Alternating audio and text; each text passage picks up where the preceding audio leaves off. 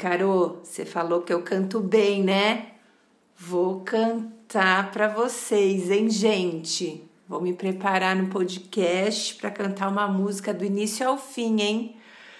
E não tô zoando, porque normalmente falo zoei, zoei coisa nenhuma, coisa de artista. Artista canta.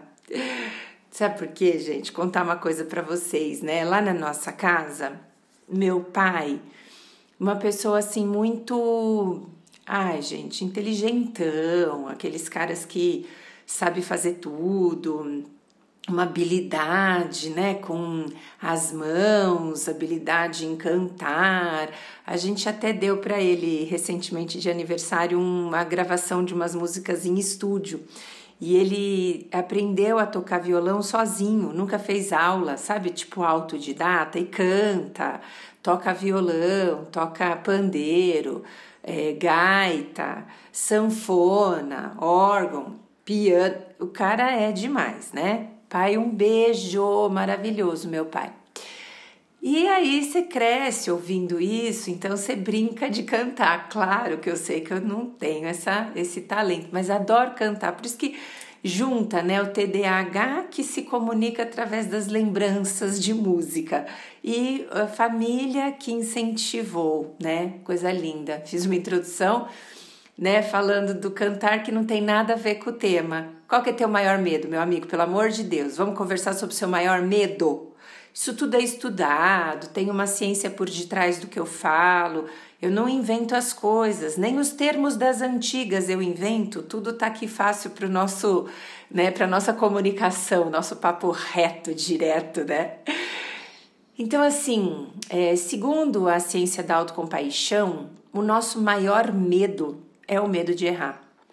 E hum, quando a gente pensa que vai errar, ou de alguma forma, quando nós efetivamente erramos, a gente morre de vergonha. Sabe aquela vontade de que exista um buraco para que a gente entre nele? Porque é muita vergonha, né? E quando a gente está falando de vergonha, vamos pensar assim que nós estamos falando de uma combinação de, eh, de uma complexa emoção, são, são emoções que se misturam, respostas fisiológicas que vão acontecendo no corpo, imagens associadas à realidade ou imaginárias, né? E todas as imagens através dos vínculos relacionais. Então tá aí a vergonha, essa combinação complexa de emoções. E isso acontece normalmente quando nós erramos. E tá aí a grande diferença entre a culpa e a vergonha. Porque quando eu erro e eu estou com culpa, eu falo, nossa, eu errei. Ah, errei, desculpa, errei. Ou ai, né, que chato, errei. E quando eu estou com vergonha, eu falo, nossa, eu sou um erro como ser humano. Eu sou estragado como ser humano, eu sou podre. Eu sou, né, abaixo do famoso cocô do gato. Então, tá aí a diferença. Um, um reconhece o erro e não sabe bem o que faz, tá bom, pede desculpa, tal, mas ele fica incomodado, mas ele reconhece o erro. O outro, que é a vergonha, acredita que eu sou um erro como pessoa. Você vê que, que pesada a vergonha. E segundo os estudiosos, o sentimento de vergonha é um sentimento universal. As pessoas sentem vergonha. As pessoas não querem errar. E tem um poema, eu não vou me lembrar de quem é, mas ele é um poema que fala a linguagem da lua. E ele diz que todos os dias, quando a gente acorda, existem duas luas cheias nos nossos olhos, que são as bolotas dos olhos, né? E quando você abre os seus olhinhos, essas luas cheias, elas dizem de um lado me e do outro lado ame. Me ame. Eu quero ser amada. Você que está me ouvindo quer ser amado. Juntos queremos ser amados. Só que se a gente tivesse uma cabeça neutra, sem esse contínuo mental de pensamentos tóxicos que estão lá na referência, referência do self distorcido, estimulado pela rede neural narrativa. Vocês estão vendo que tem muita coisa neurológica por detrás de um simples pensar.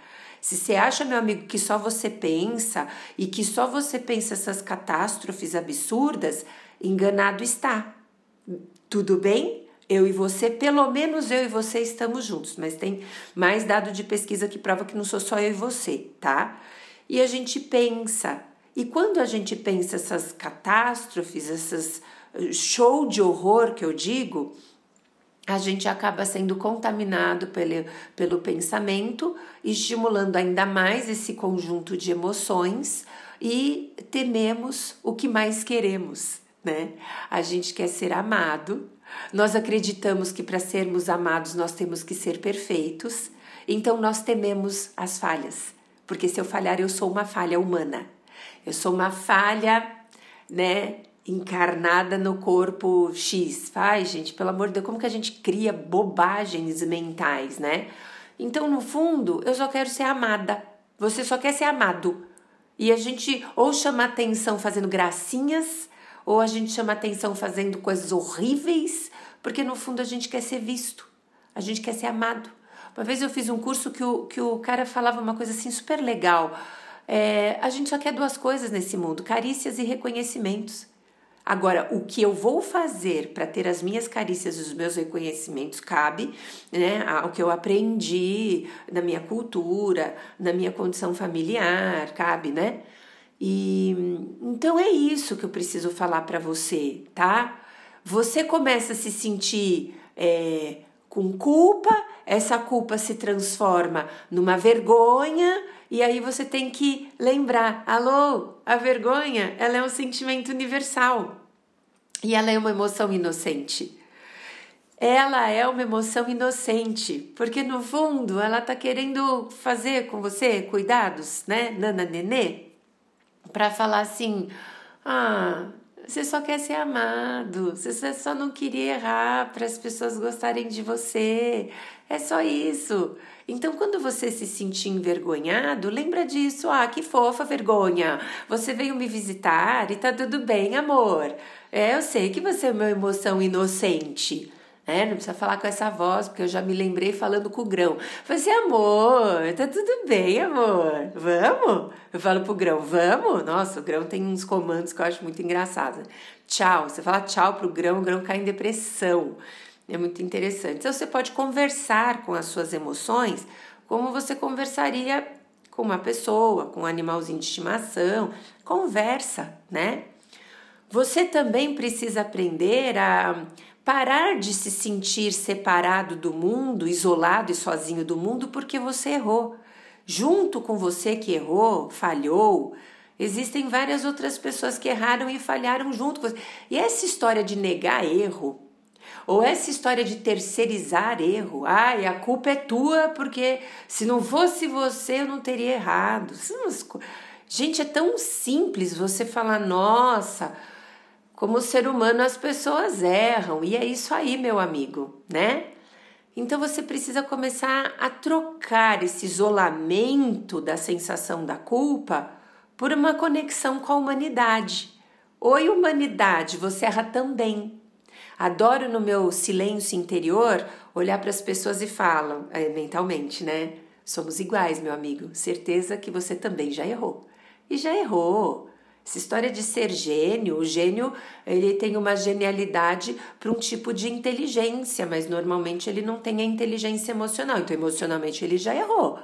Né? Ou de repente o, o rei da inteligência emocional já errou numa pronúncia de português, como eu tenho TDAH, brinco com as palavras, escrevo algumas palavras erradas. Tá tudo bem. Não sei falar inglês, eu assumo isso em público. Então é bonito, né? Quando a gente identifica e a gente fala, ó, oh, cara, eu não tô sozinho, nós estamos juntos, né? E um, a gente também pensa que quando a gente erra, estragou a nossa vida. Acabou a vida para todos sempre, amém. E aí então eu englobei que eu sou estragada, podre, é, né, estranha. E na realidade isso é temporário. O ciclo da vida tá aí, meu amigo. Tem o começo, o fim, desculpa, o meio, o fim, a pausa e um novo começo. Você está achando que você vai parar no tempo com aquele erro e que o mundo vai te castigar por conta daquele erro? Sei lá, se for um erro também muito grave, vai ter uma consequência muito grave, mas vida que segue, meu amigo. Ninguém eterniza isso, exceto a nossa cabeça. A nossa cabeça fica eternizando, se culpando, eterniza mais um pouquinho, se congela e pronto, estragou para mim, né? Eu não mereço ser feliz, eu não vou ser amada. Minhas bolotas, quando abrirem de manhã, vão gritar por amor, mas eu já tô é, concretizando que eu não vou ser amado, né? E, ah, eu tô falando verdades, pronto falando, né? Com os dois pés no peito, com slow motion, como eu falo, com carinho, para falar assim, viu? Isso daí é científico, estudado. Aí você tem uma oportunidade de ouvir como é dentro de mim, dentro de você, dentro da humanidade, e aí você faz as suas escolhas. Vou ficar preso no rolê. Por quê? Porque a vergonha ela nasce do estilo de criação que a gente tem é, né, os nossos familiares queridos que de verdade são os culpados que não têm culpa. E pelo amor de Deus eu não tô né assumindo ah minha mãe é culpada meu pai é culpado a avó o vô não tô falando isso porque cada um oferece o que tem. E eles deram o melhor deles porque também queriam ser amados. Mas é quando os nossos familiares queridos dizem olha não é correto sentir o que você está sentindo. Sabe quando a criança sente raiva? Não pode sentir raiva. Sabe quando ela sente vergonha? Não pode sentir vergonha. Ah, medo, não pode sentir medo. Acho que eu já falei isso em uns 10 podcasts, eu vou falar de novo. Pais e mães que estão ouvindo, vós e vós, por favor, chegando o Natal, não coloquem os seus filhos obrigados no colo do Papai Noel fake.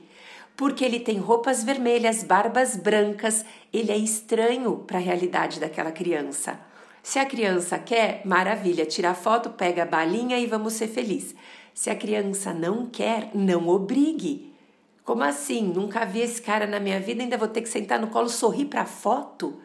Meu amigo, vocês também têm cada ideia na cabeça que eu falo, pô, ô, vamos alô, alô, é, né? Tem emoção aqui dentro. E é super correto sentir o que eu sinto. É correto sentir vergonha, é correto sentir medo. Sabe, o dia que eu me libertei e assumi que eu sou uma pessoa que eu tenho medo, eu não sou medrosa, eu tenho medo. Sabe? Eu não sou uma pessoa envergonhada, eu sinto vergonha. Sabe, gente, quando você chega num lugar, já aconteceu, de eu estar tá indo dar uma palestra numa universidade top aqui da minha cidade, meu, eu tropecei e caí em um dos professores mais tímidos na hora que ia começar a apresentação. E era, sabe aquela recepção de calouros? Uma, uma sala mega lotada de vários adolescentes que tinham acabado de ingressar na universidade, mas foi uma explosão de risos. Que claro que eu queria o famoso buraquinho para enfiar não só minha cabeça, mas meu corpo inteiro. Só que nessas horas não adianta também se esconder, porque aonde quer que você vá, você vai estar lá. Se eu tivesse dentro do buraquinho, minha cabeça estaria junto e falando que feio em Graziella, começamos bem. Sabe? É isso. Não tá errado sentir, não. E esse sentimento não é errado, porque se você começar a concluir que ele é errado, você vai reforçar a ideia de que você é mal por ter sentido isso. E aí você vai concluir que se você cometeu um erro, você é um erro. E se você é um erro, você não merece ser amado, você não merece ser aceito. E aí você começa a, ruminar naquele estilo de pensamento de que algo vai muito errado dentro de mim, né? Então, eu vou falar uma coisa para você. Os nossos defeitos, eles são um pedaço da vergonha e é impossível ser perfeito, tá? Então você tem defeito. Desculpa, amigo, se você quiser jogar eles debaixo do tapete, fingir que eles não existem, você pode fazer o que você quiser. Mas eu vou falar a verdade para você. Você tem defeitos, eu tenho defeitos. E tá tudo bem, os nossos defeitos são um pedaço da vergonha. Aí eu digo assim, ó, quer, quer ver como que funciona? Vem aqui, meu amigo, vamos gravar um podcast juntos. Vou fazer um sorteio de quem mais ouve os podcasts E aí você vai estar tá aqui comigo, com as maritacas, na Clínica Qualidade de Vida, gravando podcast comigo. Aí eu vou falar assim, um exemplo, tá? Eu vou falar assim, vou pegar o Ícaro, porque o Ícaro faz as terapias dominicais comigo, né? Através dos podcasts. Ícaro, vem aqui na frente e conta um segredo vergonhoso. Então o Ícaro olha para minha cara, ele finge brisa, famoso finge demência, né? E aí ele não responde, ele vai embora. Porque Nessas horas, a gente pensa que só nós temos defeitos, só nós eh, somos estragados, os demais não, tá? É, eles não erram e eu erro, e os nossos segredos são vergonhosos. Só que o que eu vou falar para você agora, então as nossas crenças foram criadas, né? Daí começa a nascer pensamentos do tipo eu não mereço, eu sou imperfeito, as pessoas vão descobrir que eu sou um fake, eu não sou digno. É, não adianta que falem o contrário, porque eu já sei, estão tentando mentir para mim, dizendo que eu sou bom, mas eu sou péssimo. E aí ficam lá, né? Se mantendo no isolamento máximo, acreditando nisso, e aí, gente, eu vou contar uma coisa que a ciência descobriu e que me conforta. Que é quando eu digo assim: ah, eu sei que você já errou, eu sei que você tem crenças e eu já te disse que isso me aproxima das pessoas, né? Não é um julgamento, isso é uma fórmula de estimular a humanidade compartilhada. Então, como seres humanos, a ciência conseguiu descobrir que nós carregamos de 10 a 15, a 15 crenças disfuncionais e negativas de nós mesmos. Agora você que é da matemática, eu não sou, você vai fazer uma conta. Como existe mais de 7 bilhões de pessoas no planeta, qualquer imperfeição que a gente acredita que nos separa do resto da humanidade, na verdade, ela pode ser partilhada por meio bilhão de pessoas. Tá bom? Então já era. Você não está sozinho mesmo até nos seus erros, na sua vergonha, no seu maior medo do planeta, você não está sozinho, tá bom? Pronto, falei e vou te acolher mais um pouquinho com um abraço quentinho agora. Da mesma forma que a gente aprende crenças disfuncionais, nós desaprendemos essas crenças e a gente pode reestruturar, a gente pode dar uma outra, é, um outro significado para essas crenças e daí a gente vai ficando cada vez mais leve, cada vez mais seguro em relação a essa condição humana. Como, por exemplo, somos perfeitamente imperfeitos, tá? Eu, você, você e eu. É a mescla das nossas neuroses com os nossos talentos que nos fazem únicos. É a sua luz e sua sombra, sua sombra e sua luz. Todas elas juntas compõem você. É o doce e o amargo, o amargo e o doce, todos juntos num só sabor, que se chama vida. Tá entendendo? Reestruturação cognitiva, meu amigo. Então, quando você conseguir, né, é, entender que você tem partes adoráveis e partes defeituosas, e consegue entender que a compaixão nos salva, é, acabou. Acabou. Assim, meu, Cara, se liberta. Eu tô falando sério, se liberta. Você pode, como eu, entrar numa Pizza Hut aqui de São Carlos, esquecer o sapato, tá com a mão cheia de grama, de terra, de barro, porque você passou o dia inteiro como uma chacareira, né? Brinquei de chacareira, trabalhei na chácara e chegar na Pizza Hut com cara de, hum, né? E falar: Oi, tudo bem? Vim comprar uma pizza com esses dedinhos todos marronzinhos debaixo da unha. Desculpa, eu esqueci meu sapato em casa e minha roupa tá um pouco suja, né? Meio sem noção, mas esqueci, tá bom? Já falei isso no outro podcast. Tá tudo bem, meu amigo? É, tá tudo bem, tá? Então, nós somos inimaginavelmente complexos. Eu, você, você e eu.